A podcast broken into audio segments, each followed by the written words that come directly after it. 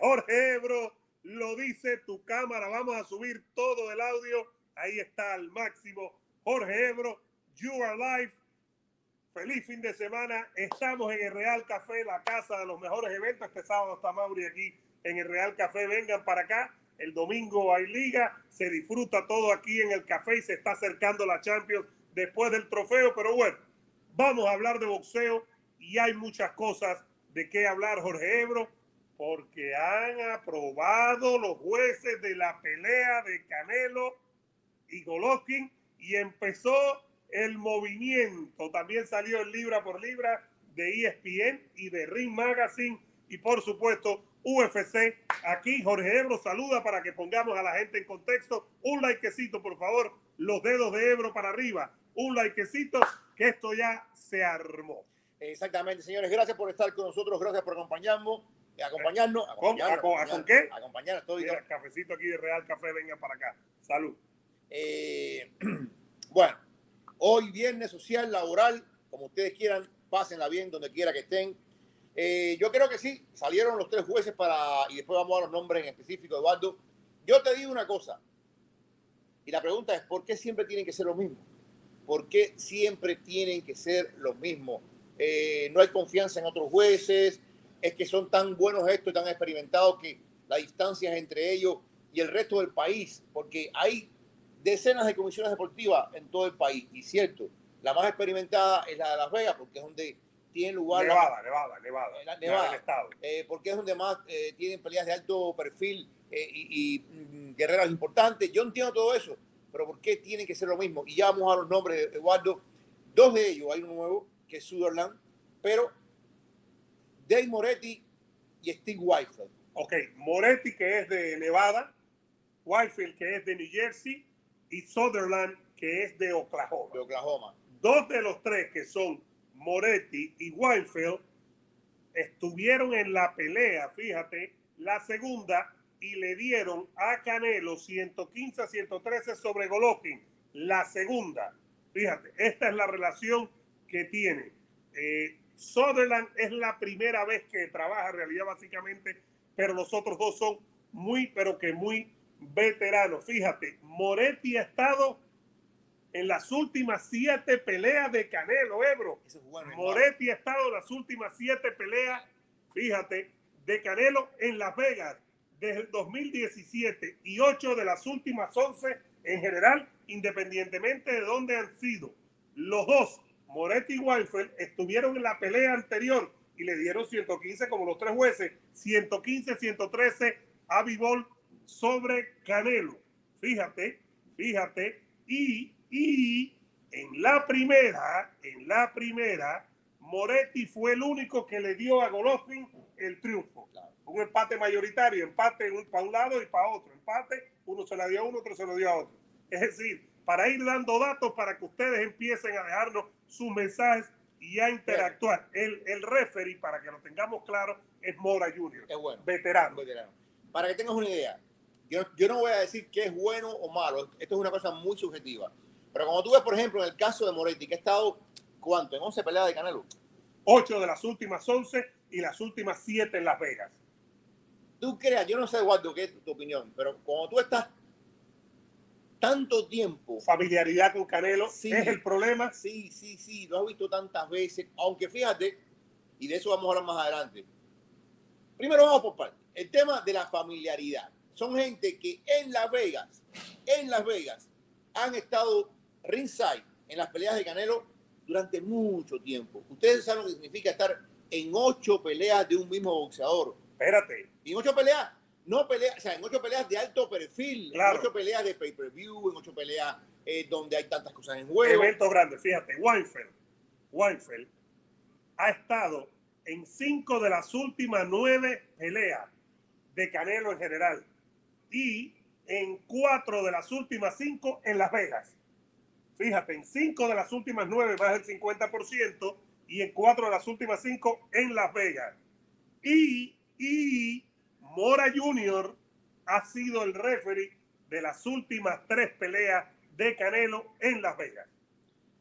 No fue referee en ninguna de, la- de- de la- de las dos primeras de Golovkin Canelo. Eh, hay eh, ver, familiaridad. Las dos primeras fueron eh, Tony Wicks y Steve Bailey, fueron, si no me Kenny Bailey y Tony Wicks en ese orden. en ese orden. Yo te digo una cosa. Muy buenos, por cierto, No, los dos. no, los tres. Los tres. Y Mora también es bueno. Y, y Bird, Robert Bird también es bueno. Eh, Adelaida es la que no es buena. Yo no tengo problema con los jueces. Yo no tengo problema. Yo, yo creo que los jueces, porque el trabajo de ellos es más visible, Eduardo, hacen una buena labor. Cierto. ¿ok? O sea, un buen árbitro, un buen árbitro lo que hace es no convertirse en protagonista. Lo- un buen árbitro lo que hace es dejar que la pelea fluya, que la pelea avance, que la pelea vaya por un cauce natural. Y en caso que la pelea se trabe y no sea atractiva para el público, bueno, interviene. Pero generalmente las peleas de Canelo son peleas limpias, son peleas donde no hay tanto agarre, donde no hay tanto eh, golpe bajo, donde no hay tanto codazo ni cabezazo. Entonces yo creo que los jueces han hecho, o sea, desde el punto de vista de los árbitros, han hecho un buen trabajo en las peleas de Canelo. Yo no estoy diciendo, a ver, yo no estoy diciendo que estos árbitros sean corruptos ni que sean malos árbitros, no. Yo lo que digo es que la familiaridad puede ser buena, puede ser mala. El hecho de que hayan repetido en tantas y tantas y tantas ocasiones peleas de Canelo, usted interprételo como quiera. Yo creo que después de dos peleas tan controversiales con Gennady Golovkin, tal vez ellos debieron buscar algo diferente. Tal vez, no estoy diciendo que, que- era lo correcto. Tal vez Bob Bennett, que es el presidente de la Comisión Atlética de Nevada, está diciendo, ¿sabe qué? Estos son los tipos en los cuales yo confío, estos son las personas más veteranas, estos son las personas que yo realmente creo que van a dar un criterio eh, inequívoco y los vuelvo y los pone. No tengo forma para saber si Sutherland es un gran mediocre, bueno o malo eh, haciendo las boletas. ya veremos cuando venga el día. El tema que uno de ellos vio ganar a Golovkin en la primera pelea, creo que está bien. El tema, y aquí vamos, vamos al otro tema eh, que, puede, que puede ser controversial. ¿Tú crees que la pelea de Vivol Canelo fue 115 de 115? No, mínimo 110, creo que 116, 112 es justa, 117, 111 ya es mucho para lo que fue. Creo que se equivoca. Yo no creo, yo no creo ¿Te que acuerdas que vimos que los tres jueces vieron ganar a Canelo los cuatro primeros asaltos? Después ganó uno solo. y, y que al octavo estaba todavía ganando adelante. Exacto. al octavo. Lo que pasa es que le dieron los últimos eh, eh, rounds a, a Golovkin porque ya era evidente el cansancio de Canelo. O sea, tú no, había forma alguna de dar un round a Canelo eh, de, de- de- de- en los últimos cuatro rounds. ¿Cómo tú le dabas un round a Canelo? Si el cansancio ya, ya había llegado, ya, ya, ya, yo creo que en noveno es donde él tira ya lo último que le queda. Eh, para mí Canelo habrá ganado tres rounds a lo sumo.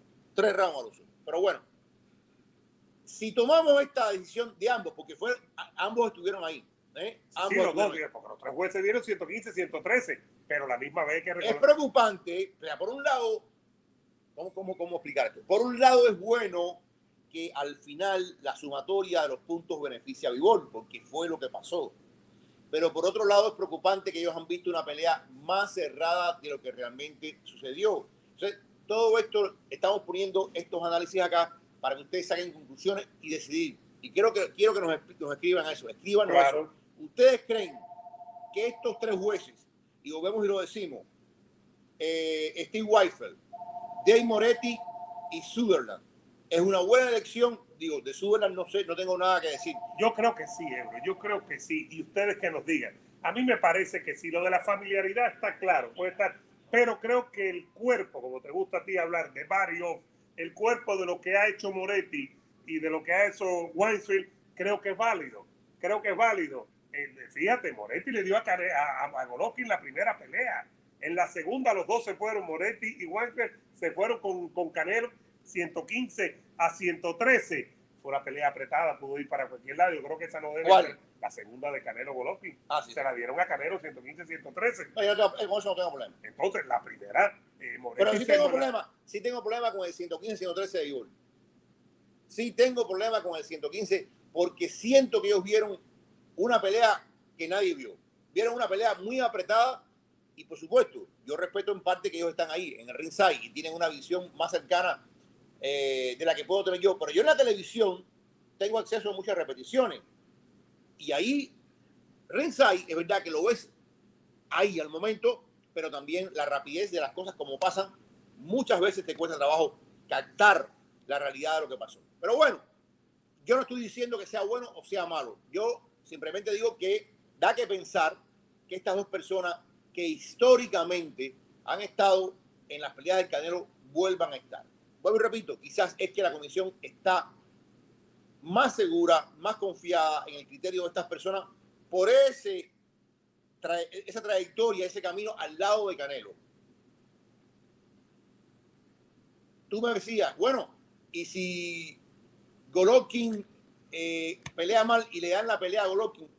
no, exacto. Si Canelo es superior y los jueces se equivocan y se la dan a Canelo, puede haber una justicia poética. Eso no va a pasar, Pero ¿por qué no? Eso no va a pasar. Ebro, hemos visto cosas que han pasado. es que tú estás siendo parte de los que dicen que Canelo no pierde en Vega. Me lo dijiste aquí antes de la pelea anterior. Y, vaya, tal pareciera, no, Ebro, que decir las cosas como son. una mentira repetida se convierte en verdad. No, no me estás acusando a mí de, mentiroso. no, no, no, no me acuses de mentiroso. No me acuses de mentiroso. A veces tú has dicho cosas amigos míos que. ¿Qué cosa? ¿De qué amigos tuyos? Bueno, ahí te la ¿Tú tienes amigos o no? tengo amigos. ¿Como Roberto Carlos o no? Un millón. Un millón. ¿En la costa oeste? Menos 20, ¿eh? ¿En la costa oeste? En, Nevada ahora mismo. Eh, Rafa Sosa, Rafael Sosa. Ese, es mi hermano, pero ahora yo otra persona. Mansión, piscina, billete. Un bosque atrás. Bueno, sí, cuidado con los animales en Nevada que muerden. Ahí hay, ahí hay tipos de animales que le van arriba a los perros y a los animales domésticos. Denle like al video, suscríbase, señoras y señores, que nos digan a la gente qué es lo que piensan. Yo creo que hay un riesgo, pero creo que Nevada, en este caso que está haciendo la pelea, se está asegurando bajo sus ojos en tener a los mejores jueces disponibles. Pero, uno de Nevada, uno de New Jersey, uno de Oklahoma, pero, son grandes jueces o no. y el referee, bueno, entonces, pero porque siempre los mismos. Es que en este país no hay otros jueces. Es que este país no, este país no ha logrado crear una generación, porque aparte son gente muy veterana. Vamos a buscar las edades de esas, personas. Son bien veteranos. Eh, Dime, ¿qué pasa? no, ¿qué pasa? Imagínense ustedes. Sigan dándole like al video, sigan dejando su comentario, señoras y señores. Aquí estamos en el Real Café, nuestra casa. Ebro, yo creo que estás viendo fantasmas. Me parece a mí que estás viendo fantasmas me parece a mí que no necesariamente tenemos que ver no, no, Es que siempre son los mismos, compadre. Siempre son los mismos. Denle oportunidad a otra gente. Denle oportunidad a otra gente. Yo siento que eh, eh, estamos en un ciclo ahí, Moretti, Weifel, este, Moretti, Weifel, Don Trela, eh, lo mismo, compadre. Una oportunidad nueva de ganar el Golovkin. Busquen jueces que, que no estuvieron allí. Busquen jueces que no estuvieron ahí busquen jueces en Nueva York, busquen jueces en Texas, busquen jueces en California. Tiene que haber otras personas que tengan una visión nueva. Yo no, digo que estas personas sean, eh, para nada, para nada estoy diciendo eso, que sean corruptas o que sean malos. No, no, pero yo creo que es el momento para cerrar la trilogía, buscar algo diferente. Y creo que esta familiaridad le puede hacer bien o le puede hacer mal también. No estoy diciendo que esta familiaridad va a inclinarse del lado del Canelo obligatoriamente. No, no estoy diciendo eso. Pero creo que esta familiaridad vicia de alguna forma la visión de estas personas. Yo no estoy tan seguro. Yo creo, por cierto, hay que dar la oportunidad a gente nueva. Le doy oportunidad a Russo Miranda que trabaje mi cuerpo, Ebro. ¿Qué te parece eso? ¿No te gusta esa idea? Tiempo perdido se llama eso. ¿Por qué, Ebro? Tiempo perdido. Estoy entero, estoy bajando. Tiempo perdido para él, que, que dedique su tiempo a entrenarte, y tiempo perdido para ti, que no vas a coger ni un musculito. No se ve aquí, Ebro, no se ve aquí. mira, mira estoy trabajando, Ebro. No hay avance. No, como que no, Ebro, mira esto.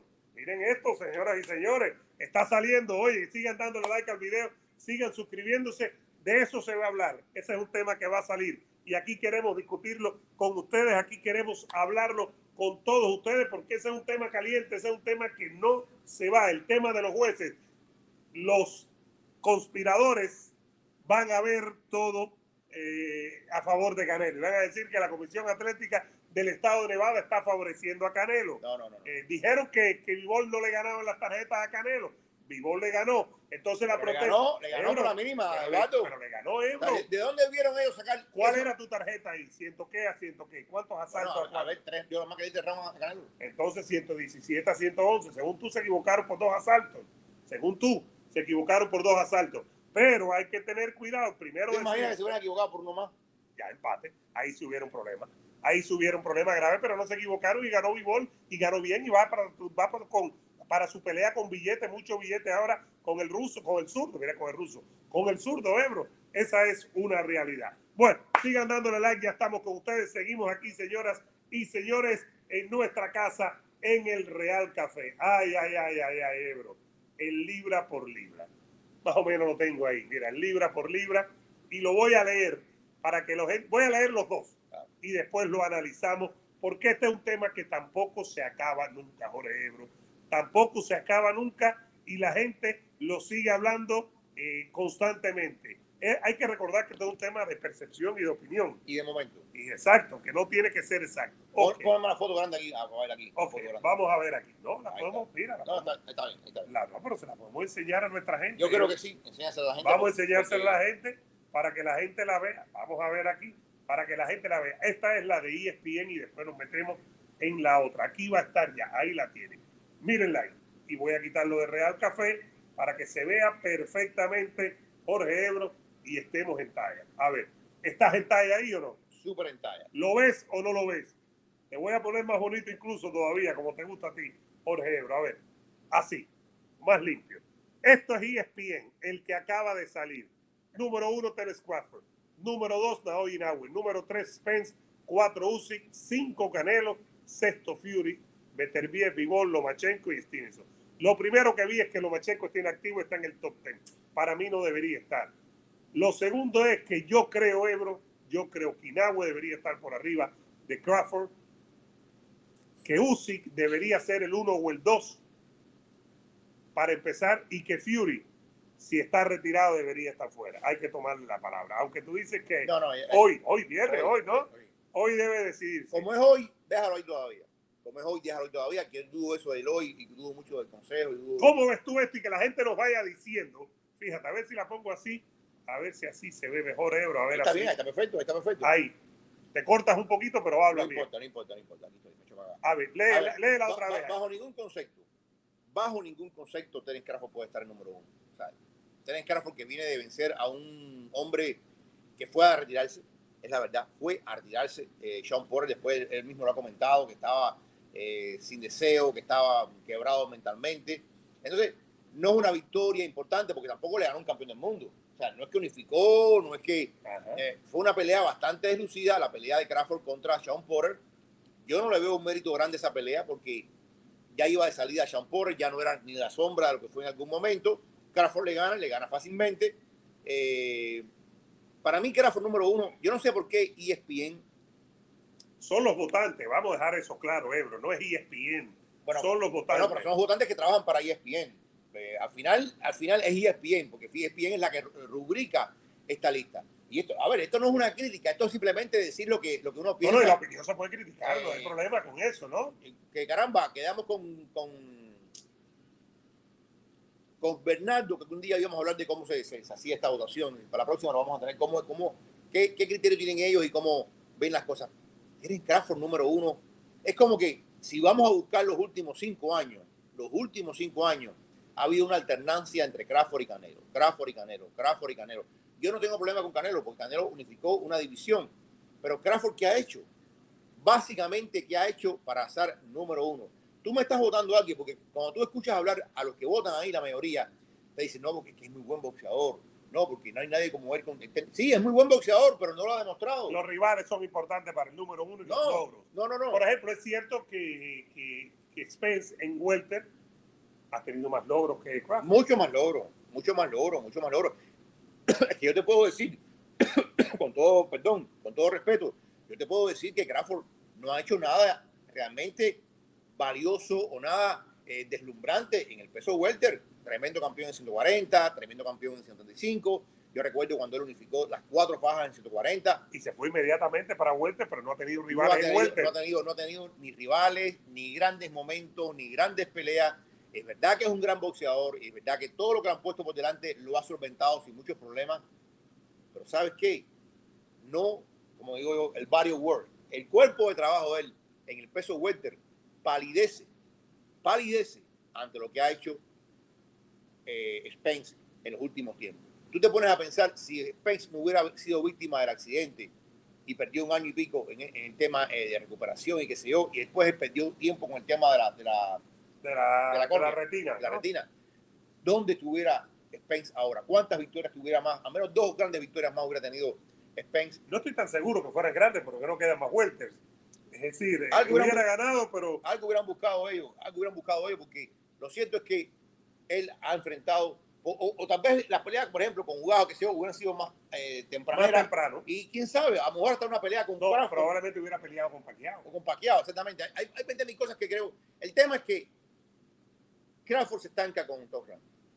Y yo no le echo enteramente la culpa a Torran. Yo no le echo la culpa enteramente a Torran porque Crawford es muy complicado. Como está demostrando ahora el tema este de la negociación. Que, parece que lo que quiere es asegurar billete y no se pone de acuerdo con PBC. Crawford es muy y complicado. parece que no le gusta promover las peleas y eso es muy difícil. Si esta pelea se cae por culpa de Crawford, no va a quedar bien delante de la opinión pública.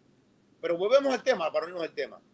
¿Por qué insisten en poner, por ejemplo, a Crawford por encima de Naoya Inoue, por encima de Ross Bueno, yo puedo pensar que tú consideras, pero es que él considera, tú estás considerando a Crawford el mejor en base a un supuesto, en base a habilidades potenciales, en base a lo que tú has visto que... O, sobre la base de lo que hizo hace 4 o 5 años. En 140. y en 135.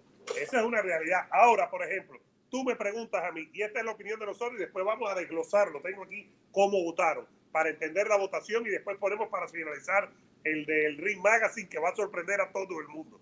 Yo pienso que David Henry tiene que estar por arriba de Lomachenko, porque es campeón unificado, tiene todos los títulos en 135. Yo creo que Henry debe estar por arriba de bien Yo creo que Henry debería estar incluso por arriba de Shakur, por el logro de su última pelea. Me parece a mí. Yo creo que Lomachenko, si vuelve a ser campeón en 135, si le gana a Heidi, va a estar en la cima, cima. Pero Lomachenko, la última pelea grande que tuvo la perdió hace dos años. Yo sospecho una cosa. Contra Teófimo. Yo sospecho una cosa. Es una sospecha. Esto es una sospecha. No empieces a tirar como la gatica de María Ramos que te conozco. No, Pero es una sospecha. Durante mucho tiempo, y volvemos al tema de la familiaridad. El tema de la familiaridad. Durante mucho tiempo, Tennis Crawford fue parte de la familia de ESPN. Durante mucho tiempo, Crawford peleó bajo la bandera de Torran, desde que está en 135. yo te diría que Crawford, la relación de Crawford y Torran es de 8 o 9 años. De, cuando Crawford comenzó y se hizo una persona importante, Torran fue y lo firmó. Y mira todo el tiempo que estos analistas, estos que llenan, porque son, estamos aquí hablando de Andrew Ward, de Timothy Bradley, Estamos hablando de McCreagle, Terry Atlas, Mike Copinger, Tessitore, eh, Ward, como dijiste, eh, eh, Bernardo Osuna, Bernardo Osuna y Bernardo Pilati, el Chava Rodríguez, Claudia Trejo, que ya no trabaja en ESPN. Son varios, son varios.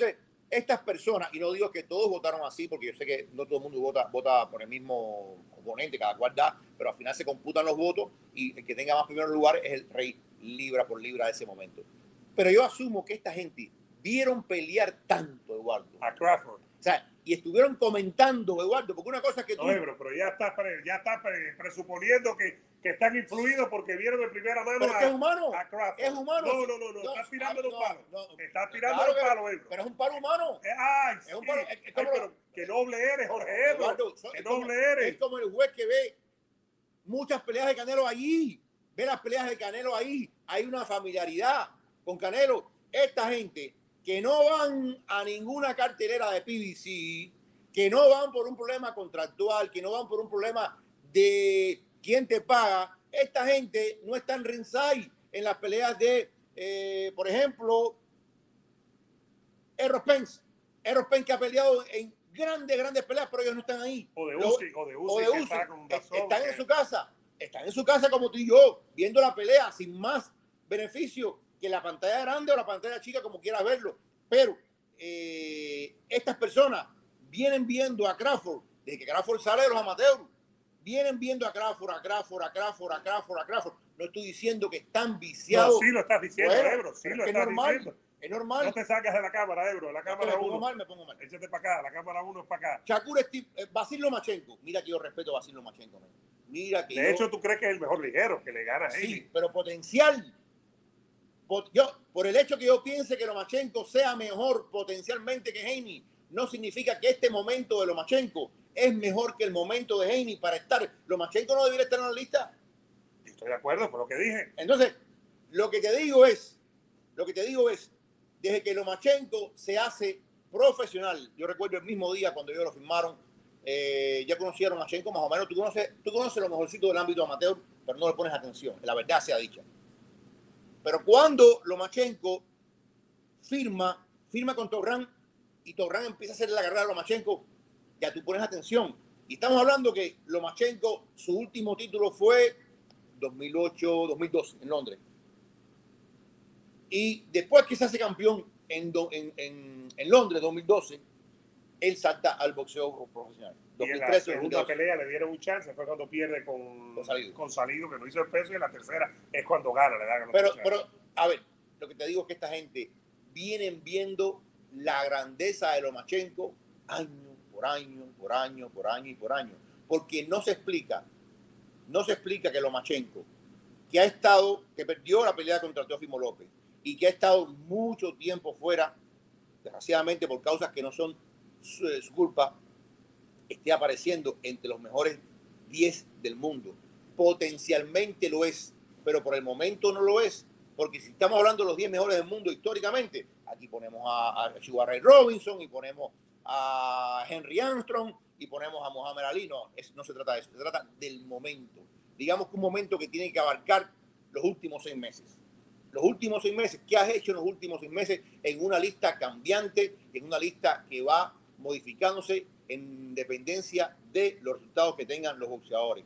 ¿Ha hecho Basil Lomachenko algo notable para estar en esta lista? No. Si Basil Lomachenko le gana ahora a, a Jermaine Ortiz, tampoco tiene para tampoco, estar, tampoco. porque es un muchacho joven bueno, pero no es un nombre no, no, importante. Ni es un título. Ahora, ahora. Si le gana a Heidi automático, ahí Ya. tiene que estar arriba, arriba. Ya, eso es otra cosa. Oye, aquí no está Germán Charlo, campeón unificado. Aquí no está Heini, campeón unificado en esta lista. Ahora quiero analizar, Ebro, si te parece. Shakur Stevenson, perdóname, para, terminar este, este, este. Shakur. Stevenson. Shakur Stevenson es lo mismo. Potencialmente es un monstruo. Pero todavía no ha. Aunque, la- aunque lo de Oscar Valdés eh, es grande, Ebro, es grande. Le que unificó título, lo de Oscar Valdés más Ven. grande. No, pero Shakur debe estar ahí por arriba de Lomachenko. Probablemente. Sí, probablemente, pero no puede estar por encima de Heini. Heini es uni- Germán Charlo, nos olvidamos de Ebro. no puede estar por encima de Charlo. Germán Charlo es el que campeón ¿Sabe? unificado. Al final, al final, subo un poco más, un poco menos. Yo creo que estamos de acuerdo. Y no sé si ustedes, y quiero que nos escriban eso. Al final estamos de acuerdo que Crawford no merece estar aquí. No merece. Sí merece estar entre los 10. No es que esté inactivo, pero no merece ser el número uno. No lo merece. Francamente que no. Y hay ausencias flagrantes en esta lista. Totalmente. Denle like al video, señoras y señores. Suscríbanse y ahora vamos a decir cómo votaron, cómo votó la gente. Escuchen bien. Ahora vamos a decir cómo votó la gente para tenerlo claro. Jorge Ebre, y aquí tengo la lista. La voy a poner un poquitico así para que ya. A ver, vamos a moverlo así, Jorge Ebro. Y te decir por otro, ¿no? A ver, no, no, no, así está bien. No, la otra va a poner así. Quería para que se vea bien cómo votó la gente y al final analizamos la de eh, Ring Magazine. Eh, ¿Cómo es la votación? Para que lo entiendan, aquí lo tengo, Ebro. Eh, el que tiene primer votas por, por tres, ¿no? Eh, 10 puntos, 9 puntos, 8 así, y vas bajando. Ahora, Terry Atlas votó Crawford, Bivol, Inaue, Usyk y Spencer. No fuera Canelo el 5. Bradley, Crawford, fíjate, casi todos votan Crawford, Crawford o Inaue. Crawford, Inaue, Spence, Canelo y Beterbiev. Coppinger, Inaue, Crawford, Fury, Bivol y Canelo. Tessitori, Inaue, Crawford, Usyk, Canelo y Beterbiev. Vamos a los más. Ward, Crawford, Spence, Inaue, Usyk y Álvarez. Eh, seguimos por ahí. Osuna, Bernardo. Un saludo al hermano Bernardo Osuna. Usyk, Crawford, Inaue, Spence y Canelo. Puso a Usyk de número uno. Chava Rodríguez puso a Inaue de número uno. Fury 2, Usyk 3, Crawford 4, Spence 5 y Canelo 6, fíjate. Eh, Claudita Trejos, besito para Claudia, que siempre nos ve. Crawford, Spence, Usyk, Inaue y Fury. Seguimos por aquí. Pilati, el amigo Pilati, votó por Inaue. Pilati, a ver. Crawford. Inaue, Crawford, Spence, Usyk y Fury. A Canelo lo mandó para el 7 ahora. Eh, a ver, seguimos por aquí. Esa es más o menos la votación. Ebro, hay mucho Crawford. Hay mucho Crawford. Crawford tiene 12 de, de los, a ver, de los 20 que, que son, Crawford tiene 12 eh, Fíjate, número uno. eh, te digo, a- a ver, Canelo ya nadie votó a Canelo número uno. eh, Andrew Ward, Crawford. Timothy Bradley, Crawford. Son gente que ha estado narrando, describiendo las peleas de Crawford durante mucho tiempo. Señores, mucho tiempo. Al final, al final en el cerebro hay, hay algo de comodidad. Cuando tú vas a, escribir, en caso de uno, eh, o a narrar o a comentar en caso de otros, algo que tú has hecho habitualmente y algo que tú has hecho con asiduidad, hay un elemento familiar que, vuelvo y repito, es muy complicado, es muy jodido, porque hay una empatía, una cercanía que no existe en otros casos, Eduardo. Y esta gente están viendo pelear a Crawford desde que Crawford era un niño, prácticamente salido de los amateurs, y han visto pelear a todos estos guerreros de Top Rank, porque Top Rank es la empresa de ellos. Y estoy seguro que no solamente se trata de ir a, a las peleas, estoy seguro que también van a los gimnasios, conversas con Claro. ellos, son entrevistas, el one on one. Hay muchos elementos. Hay empatía, pero fíjate, llama la atención, Ebro. No estoy, fíjate, no estoy diciendo que es profeso, Fíjate, pero quieran alterar la lista. de los 20 que votaron, los que no pusieron a Crawford de primero, lo pusieron de segundo. Porque son 12 primeros lugares y 8 segundos. Ha llegado la luz a este lugar, caballero. La luz. De light. Imagínate tú, de 20 votos, Ebro, 12. En primer lugar, 12 para Crawford y segundo lugar, 8. Por eso gana Crawford. Ahora, Inoue y Usyk tienen más méritos que, que Crawford, Usyk e Inoue. Yo creo que sí. Yo creo que Yo sí. creo, yo creo que sí. Eh, El problema con Inaue es que no, nunca o muy pocas veces prestamos atención a los pesos chicos. El peso de Inaue, fíjate, el peso de Inaue es el peso bisagra. El peso de Inaue No, y es el- el- el- el gallo, digamos, gallo. digamos que es el último peso chico realmente. El último, ya, ya en Aunque- 122 ya las cosas comienzan en, en términos incluso hasta de bolsa. Aunque es un peso histórico también. Es un peso histórico, pero es como que la antesala de los pesos grandes o de los pesos que más pesan en términos de, de popularidad, de, de- de dinero, de atención del público. Y, y- y bueno, Inaue que pelea en diciembre ahora. El día 13, por cierto, vamos a tener que hacer un live como hicimos la vez pasada cuando se acabe la pelea, porque va a ser por la mañana, hora del este de los Estados Unidos. Eso es tratando de desglosar y díganme ustedes qué piensan. Oye, Primero, la lista, la ahora la vamos a ver. Denle like al video, suscríbanse. Pero me llama la atención, Ebro, que Crawford, de los 20 que votan, en 12 es primer lugar, primer lugar y en 8 es segundo lugar. Es decir, Crawford no, no pierde, no tiene chance, Ebro. Y no está peleando, Crawford no tiene pelea. Ni siquiera lo pueden mantener diciendo, pero va a pelear con Spence. Y ahí ya decidimos de verdad, va a pelear con No, Spence. no, no, no, hasta que tiene pase. pelea, ¿me hasta, que, entiendes? hasta que pase. No tiene pelea. Hasta que pase. Yo te voy a decir una cosa, Eduardo, antes de pasar a la otra lista. Para Crawford sería un desastre, un desastre No pelear con Spence. no pelear con Spence. Porque si él no pelea con Spence, ¿qué le queda? Es agente libre. Él es agente libre. No pelear con Spence significa una puerta cerrada ahí con PBC. Ya él cerró una puerta con Top Rank. ¿Quién tiene, por ejemplo, Dazón? ¿Quién tiene Eddie Hearn que sea atractivo y que le pueda pagar a Crawford una bolsa realmente lucrativa? La última fue de 6 millones y Torran perdió dinero. Hay que ver si él puede conseguir más dinero que eso garantizado. suponte que él cierra puertas con PBC y cierra puertas con eh. Lo que le queda a él es Dazón. Claro. ¿Qué le puede conseguir Eddie Hearn a él? ¿Algún boxeador inglés de esas carteleras que mete Eddie Hearn? Que No, no, no, no, no, no, no, le puede conseguir a Berger Ortiz. Le puede conseguir a Berger Ortiz. Eh, no, Eh, no, no, Ebro. le- Oye, si la pelea con Polo fue un fracaso, la no, no, pero, le Ortiz- pero tú dices quién conseguirle. No, no, le puede conseguir a Berger Ortiz. No, bueno, espérate, espérate. Le puede conseguir Oscar de la Hoya. Claro, está Oscar de la Hoya, porque Eddie y Oscar de la Hoya no, o sea, Eddie no tiene nada que ver con Baylor Y pelean, y pelean y en, el, Eh, en Dazón. Es una cosa increíble. Bueno, la lista. Vamos a salirnos de aquí para que no nos confundamos. Jorge Ebro, porque yo quería que nos saliéramos de aquí. Vamos a ponerlo de todas maneras. Ahí está. Para finalizar y ya meternos un poquitico en UFC. Sigan dándole like al video, suscribiéndose. Por favor, señoras y señores, muchas gracias por estar aquí. Estamos en el Real Café, nuestra casa. La lista de The Ring Magazine Ebro. Es una lista que a ti te va a gustar. Usyk el 1. Inaue el 2. no, pues. Crawford el 3, no. Spence el 4 y Canelo el 5. Pero ponen a Lomachenko de sexto. En la otra era el noveno. Pero aquí Usyk es el 1 y Inaue es el 2. A ver. Está Josh Taylor, que fue campeón unificado hasta el otro día, y está Yermel Charlo con Vivón, Lomachenko y Beterbiev. No está eh, Shakur. Fíjate, esta es una lista bien, bien, bien eh, novedosa, porque está Usyk de uno y Nahue de dos. Y no, no está Fury, ¿no? No está Fury. Yo te digo una cosa, yo no sé por qué ponen a Usyk por encima de Fury. A ver, no es que el, el gran momento de Usyk fue la pelea anterior.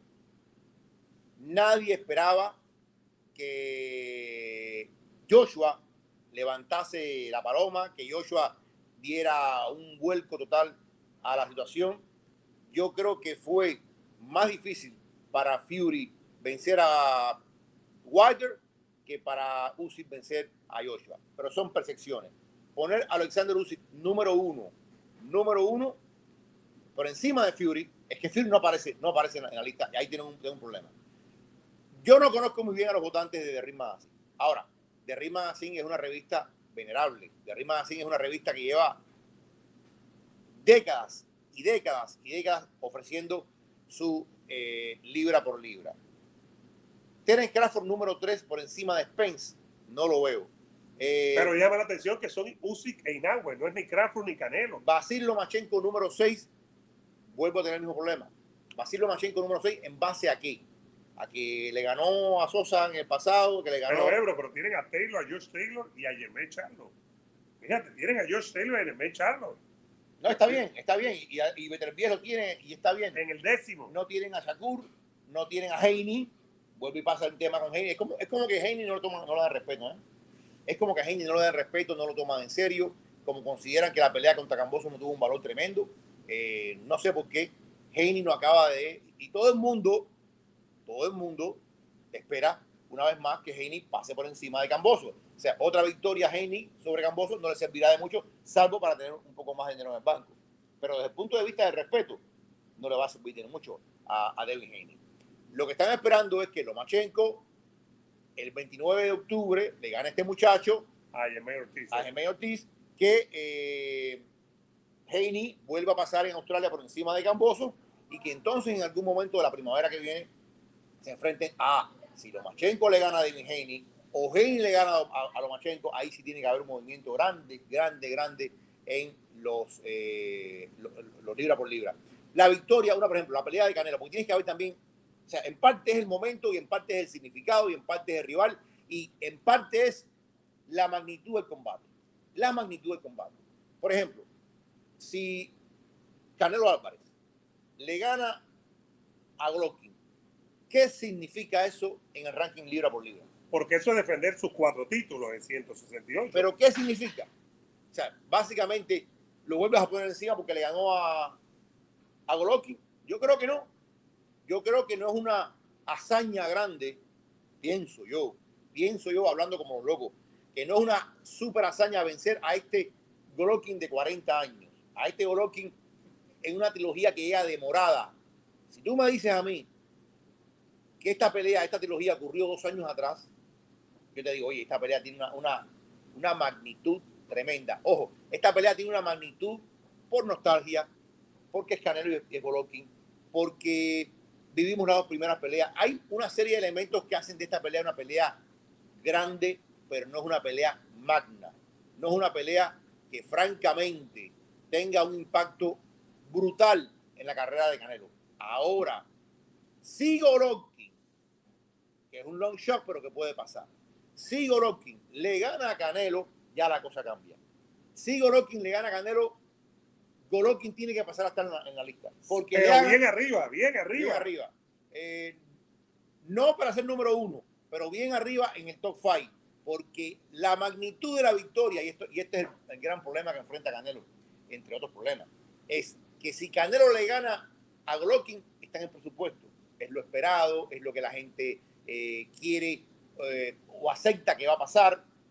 Pero si Golovkin le gana a Canelo, es un golpetazo en la mesa del boxeo Sí. enorme. Sí, enorme sí, que sí, lo va a cambiar Ya todo. cambiaría la época, ya cambiaría una época, empezaría una nueva época. Salud, Oh. empezaría una nueva época. Aquí estamos en el Real Café, pasen por aquí, señoras y señores. Oye, estamos encendidos. Jorge Ebro, hay muchas cosas de qué hablar y queremos que, como se está acabando la semana, que le den like al video. ¿Cómo es Ebro? Los deditos así. Oye, esta semana lo, lo, lo, más importante, es casi lo único que tenemos, es la pelea de, de Pedraza contra Comi. Pero antes de eso, UFC, Jorge Ebro, eh, porque la gente nos ha estado preguntando también y queremos comentarlo, queremos hablarlo, evidentemente. Like y suscripción, por favor, aquí desde nuestro Real Café. Fíjate que Masvidal ha estado hablando, Ebro, eh, eh, ha estado diciendo en redes sociales, ¿no? Que él es el tipo por, por el título, nos vemos en Londres, voy a ser campeón welter, etcétera, etcétera, etcétera. Eso está bien. Todos los peleadores tienen derecho a decir lo que quieran. Por otro lado, y yo lo quise comparar y concatenar cuando lo hablé contigo, Rafael Dos Años, que viene de perder con una pelea, ganó Ficier en lo cada en el quinto asalto, pero hasta ese momento tampoco era una gran pelea. Esa patada que le dio y después lo liquidó abajo. Ha dicho que ya eh, su carrera hacia el título se acabó, que quiere buenos rivales para sentir, eh, digamos que la emoción de levantarse todos los días a entrenar. No se está sobrevalorando más Vidal y no estamos nosotros cuando discutimos el tema de Leon Edwards y sus próximas peleas o su próximo combate, dándole más valor a más Vidal del que en realidad tiene. Bueno, eh, ayer estaba hablando eh, de Global. Global es el, el entrenador de Leon Edwards y le dijo, oye, sí, le pasó factura. Tú eres una rata, eres una rata, espera tu lugar, ya tu, tu, momento va a llegar, pero ese momento no ha llegado. Ponte en línea, le dijo, ponte en línea, ponte en cola. Eh, a ver, yo creo que Jorge está sobrevalorando sin duda alguna, pero es muy inteligente está haciendo.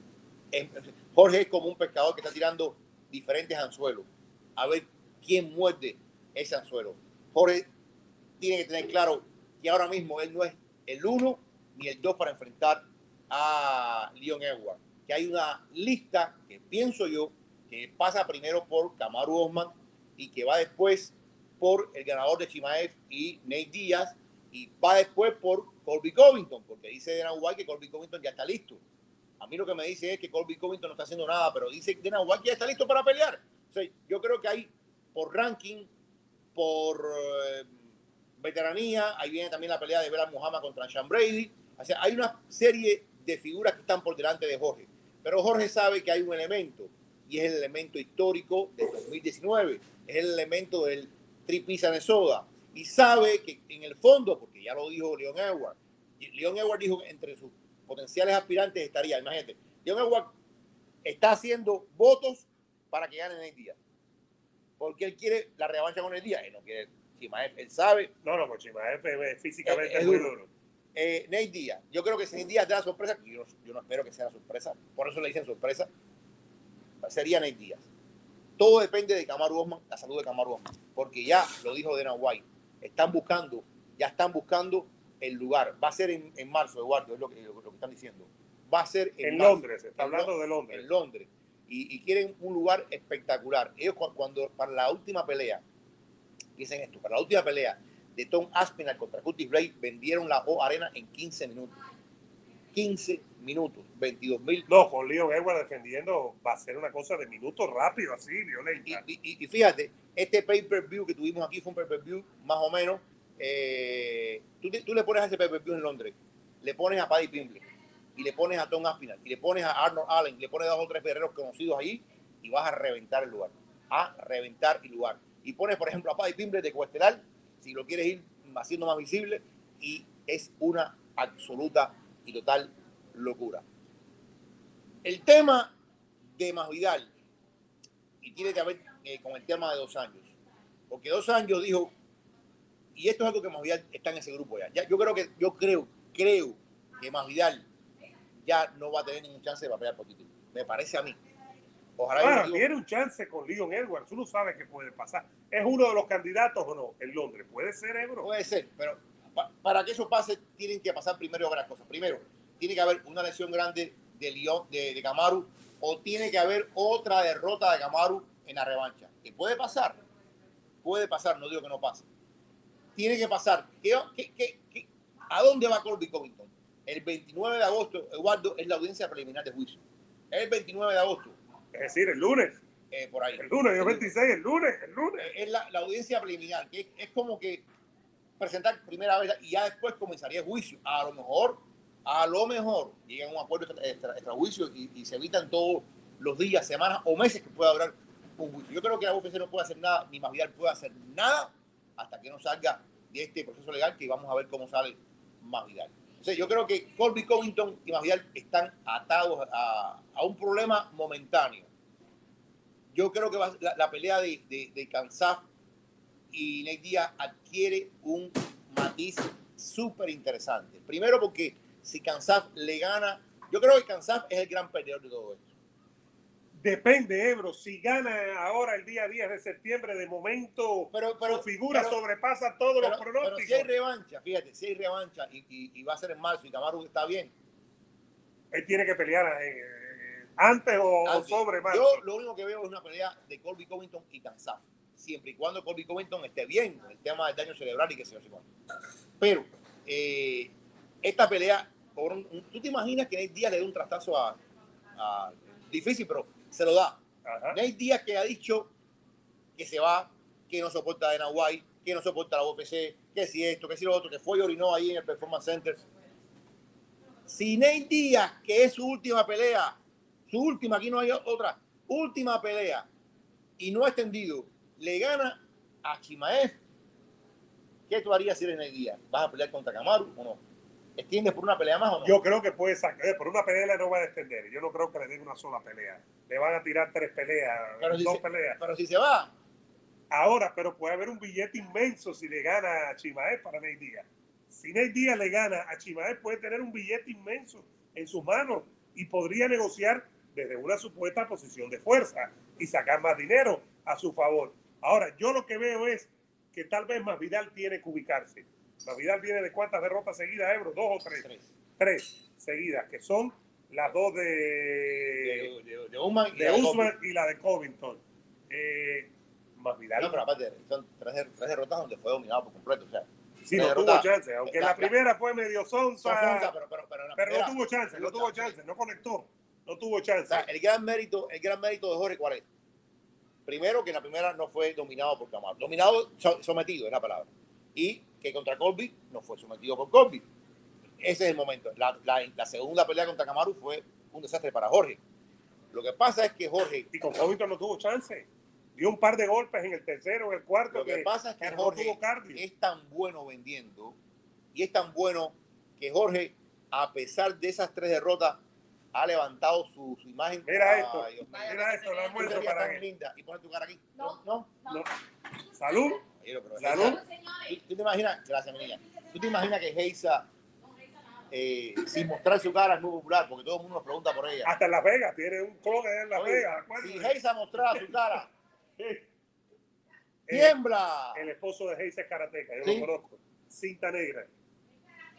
Chichi Sun Sun. Van Zandt sería nada, nada al lado de Heisa. No, no, no. Chichín Sun Sun es el karateca. Rico café aquí en el Real Café, señoras y señores. Pasen por aquí a Mauri Gutiérrez este sábado en el Real Café. La liga la vivimos aquí y así su sorteo de Champions. Y por supuesto lo vamos a estar viviendo aquí en nuestro Real Café. Qué sabroso este cafecito. Ebro, yo creo que más Vidal, tal vez estemos, él se puede sobrevalorar todo lo que quiera y es válido. Su manager lo puede hacer, es su trabajo. Pero tal vez la prensa cuando tira que más Vidal, y yo pienso que hay A un ver, chance. ellos, ellos han sido muy inteligentes. Ay, yo pienso que hay un no, chance. No, la prensa no. La prensa no. Leon Edward. Yo no voy a decir que comete el error, no es un error. Pero Leon Edward. Ah, caramba. Ah, Salud. Leon Edward. Eso lo dijo ahí, está escrito. Caramba, ¿qué es esto? Él dijo, Salud. Ah. Denle salud ahí a Ebro. Por favor. perdón, perdón. No sé por qué me entró un escalofrío así de pronto. ¿no? Ay, Dios mío, fue Heisa. Leon Edward dijo con estas palabras textuales: Yo, mi primera opción, yo estoy dispuesto a, cuando sea campeón, dijo así, cuando yo sea campeón, yo quiero pelear con Jorge Masvidal. Él dice esto cuando él no tiene ni la más remota idea de que va a ser campeón. Y lo dijo así, y lo pueden buscar. Cuando yo sea campeón, voy a fajarme con Jorge Masvidal en Londres, porque quiero que se trae sus palabras, porque se tripijan a Soda, porque que ha hecho Marky Kawa, el manager de, de. Coger el texto, presentarlo, decir, Y arriba. tirarlo en redes sociales y No, tirarlo y, para y decir, esta es tu palabra, sé un hombre y cumple, Y cumple con tus y cumple con tus palabras. Eso es lo que ha pasado. Mira, ellos son inteligentes. Ellos saben que es un long shot, como se dice, es una larga, larga. ¿Ha hecho más Vidal mérito para manejar esta pelea? No, no ha hecho mérito alguno. Pero yo te pregunto, la UFC trabaja por mérito, pero muchas veces trabaja por popularidad. Y, y, y por vender, hay que vender. Es decir, el negocio del UFC Cuando regrese- es vender pay-per-view, ¿no? Cuando regrese Conor McGregor, yo te, yo te garantizo a ti, Eduardo, yo te garantizo a ti que si McGregor hubiera estado saludable, la pelea de McGregor y Oliveira se hubiera hecho. Recuerda, Eduardo, que este era el verano de McGregor. Recuerda que cuando él se lesiona, todos los reportes decían, en julio está de regreso, en el verano está de regreso, Ajá. el verano está una semana de acabarse. Y ahora nos están diciendo que McGregor regresa de abril a mayo. Es lo que nos están diciendo. Ya McGregor está en Dominicana. Las grabaciones de la película van a ser en República Dominicana. Por cierto, vi una imagen de McGregor con su doble, que, que va a ser la imagen. Y, y ahí, McGregor es, un- es un, vaya, él aprovecha cada registro para vender su imagen. Yo no veo McGregor mentalidad de peleador, de peleador. Pero fíjate, merecía McGregor pelear contra Oliveira. No lo merece. No lo merece, pero la UFC sabía que si McGregor estuviera disponible y saludable, esa es la pelea que iba a dar mucha plata. McGregor por el título del mundo. Aunque hubiera sido un desastre para el resto de la división y la gente esté diciendo no merece. No merece. Pero eso es así. El que tiene, el que, como dice, el que Dios se lo dio, San Pedro se lo bendiga. Totalmente. Y eso Jorge, sí. y Jorge tiene ese don. Ahora, ¿qué creen ustedes de esto, señoras y señores? Sigan dándole like al video, suscribiéndose. Aquí estamos con todos ustedes. Ha sido un día sabroso, con muchas cosas de que hablar. Ya conocemos los jueces de la pelea de Canelo, el referee. Hemos hablado de eso. Si acaban de entrar, echen para atrás y lo pueden ver sin ningún problema. Ahora, eh, para ir terminando esto de, de UFC y lo terminamos con nuestro ruso Miranda, preparador físico del vikingo Martel, me tiene en forma, estoy por debajo de las 200, estoy entero, Ebro, me levanto como un toro, me levanto como un toro, Y, déjame y- y decir. te miras como una vaca. Bueno, pero me levanto como un toro, como un toro y te acuestas como pero, una vaca. pero me levanto como un toro, tú te puedes levantar como un toro, Ebro, ¿no? Un. ¿Cómo? Un novillo. Ebro, novillo, Ebro. Ser novillo en los deportes se llama el canal de YouTube de Ebro. Yo creo que al final el UFC va a tener que anunciar, porque como tú dices, hasta diciembre ya están tomados. Estamos esperando lo de John Jones. Y enero viene de Brasil. Enero Brasil, pero hasta diciembre está tomado, estamos esperando lo de John Jones. Enero Brasil, febrero tienen que tirar una sabrosa y marzo sería hasta de Londres, que sería un pay-per-view. León Edwards no va en otra cosa que no sea pay-per-view, ¿no? No, no, totalmente, totalmente, totalmente, totalmente. Eh, mira, ellos en Londres no van a tener problemas. En Londres es tanta la afición que tiene la UFC de Washington. No, no, pero tienen que venderlo para Estados Unidos también, ¿no? Para sacarle No, pero, pero, pero yo, creo, yo creo que si pones a Paddy Pimble, o sea, Paddy Pimble es una figura que ha, crecido enormemente, enormemente. Le pones un buena, una buena cuestelar también. eh, en fin, hay muchas cosas que van pasando. Eh, Prochaska pelea en diciembre, nada más es muy pronto todavía para Prochaska. Puede que pongan algo de Jan Blakovic con Ankaraev, que es una, esa sería una, una tremenda cuestelar. En fin, figuras que en Europa son conocidas y que también venden. El problema es que ya la UFC no depende de un continente. No, no, no, ni de figuras de, de un lado. cierto, por cierto, por cierto, por cierto, por cierto, esta noche hay un, un evento histórico, Eduardo. Esta noche hay un evento histórico porque esta noche comienza la penetración de One Championship en los Estados Unidos. Se va a ver por Amazon Prime Por Amazon y. Mighty Mouse eh, Johnson Yo, eh, eh, Adriano- Dimitrios Adriano- Adriano- a- a- con a- Moraes. Ya. Moraes le ganó, esta es la revancha. La revancha. Que por cierto, ¿te acuerdas que Mighty Mouse, un incidental, le ganó eh, por decisión a, a, a, primero y después Y, y ha estado trabajando con Cejudo. Cejudo lo ha estado lavando muchísimo. Mira, no es que se respeta mucho. Se respeta mucho. Yo creo que Dimitri Johnson es el GOAT de esa división. Y Dimitri Johnson le ha costado trabajo porque eh, Juan opera de forma distinta, la forma de hidratar el cuerpo es, complicado. Eh, Adriano Morales es muy, muy alto. Yo he tenido la- la- o sea, yo vi a Adriano Morales entrenando, entrenando ahí en American Team cuando no era ni campeón ni era nadie, compadre, pero imagínate tú. Adriano Morales, Adriano Morales, Demetri Johnson, yo digo que la competencia es buena. La competencia sana en todo aspecto es buena. Y si Juan, porque Juan se sintió muy mal, Eduardo, cuando, estaba, cuando la UFC fue a Singapur, allá, ¿te acuerdas? Ajá. Fue- Porque ellos dominan el, el mercado asiático. entonces, esto es como la. Ojo, no es que vengan acá, pero es que van a adecuar el cartel de Singapur al horario de Estados Unidos. Se va a ver por la noche en Amazon Prime. En Amazon Prime. Entonces, ¿Sobre qué hora tienes alguna idea, no, Ebro? no, no, la cantidad empieza a las 8. Es decir, ¿y cuántas peleas son? Deberíamos A buscar eso e informar. Eh, parte mira, a ver, eh, suponte que, que, que Johnson y Morales peleen sobre las 10 y media, 11. Perfecto. El tema es el siguiente, Eduardo. El tema que eso es bueno para la UFC, porque la competencia siempre es buena. Nadie ha podido competir con la UFC, salvo aquellos tiempos antiguos de Strike Force y de, tú sabes, y, de Pride, qué sé yo sé cuándo. eh, la UFC gobierna en solitario.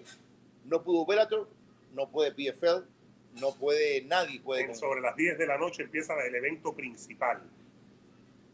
Sobre las 10 de la noche. Fíjate.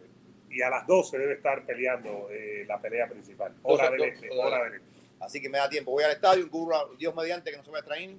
Y, No, no, yo quiero que, que haga 15 innings, Ebro, para que comparta con nuestros amigos ahí de los Marlins, ¿no? Oye, rapidito antes que se acabe la transmisión. Eh, el sábado, José Pedraza, Richard Comey. Una pelea de dos figuras que fueron campeones del mundo. Una pelea de dos figuras que tal vez ya vieron pasar sus mejores días en una división nueva en muchos sentidos. Porque Porque, lo ha dejado todo menos uno, eh, George eh, Taylor. eh, no, no, y una división como 140 libras. Que lo ha dejado todo menos Ah, uno. no, no, claro. Pero ellos- recuerda que ellos fueron brillantes entre 130 y 135.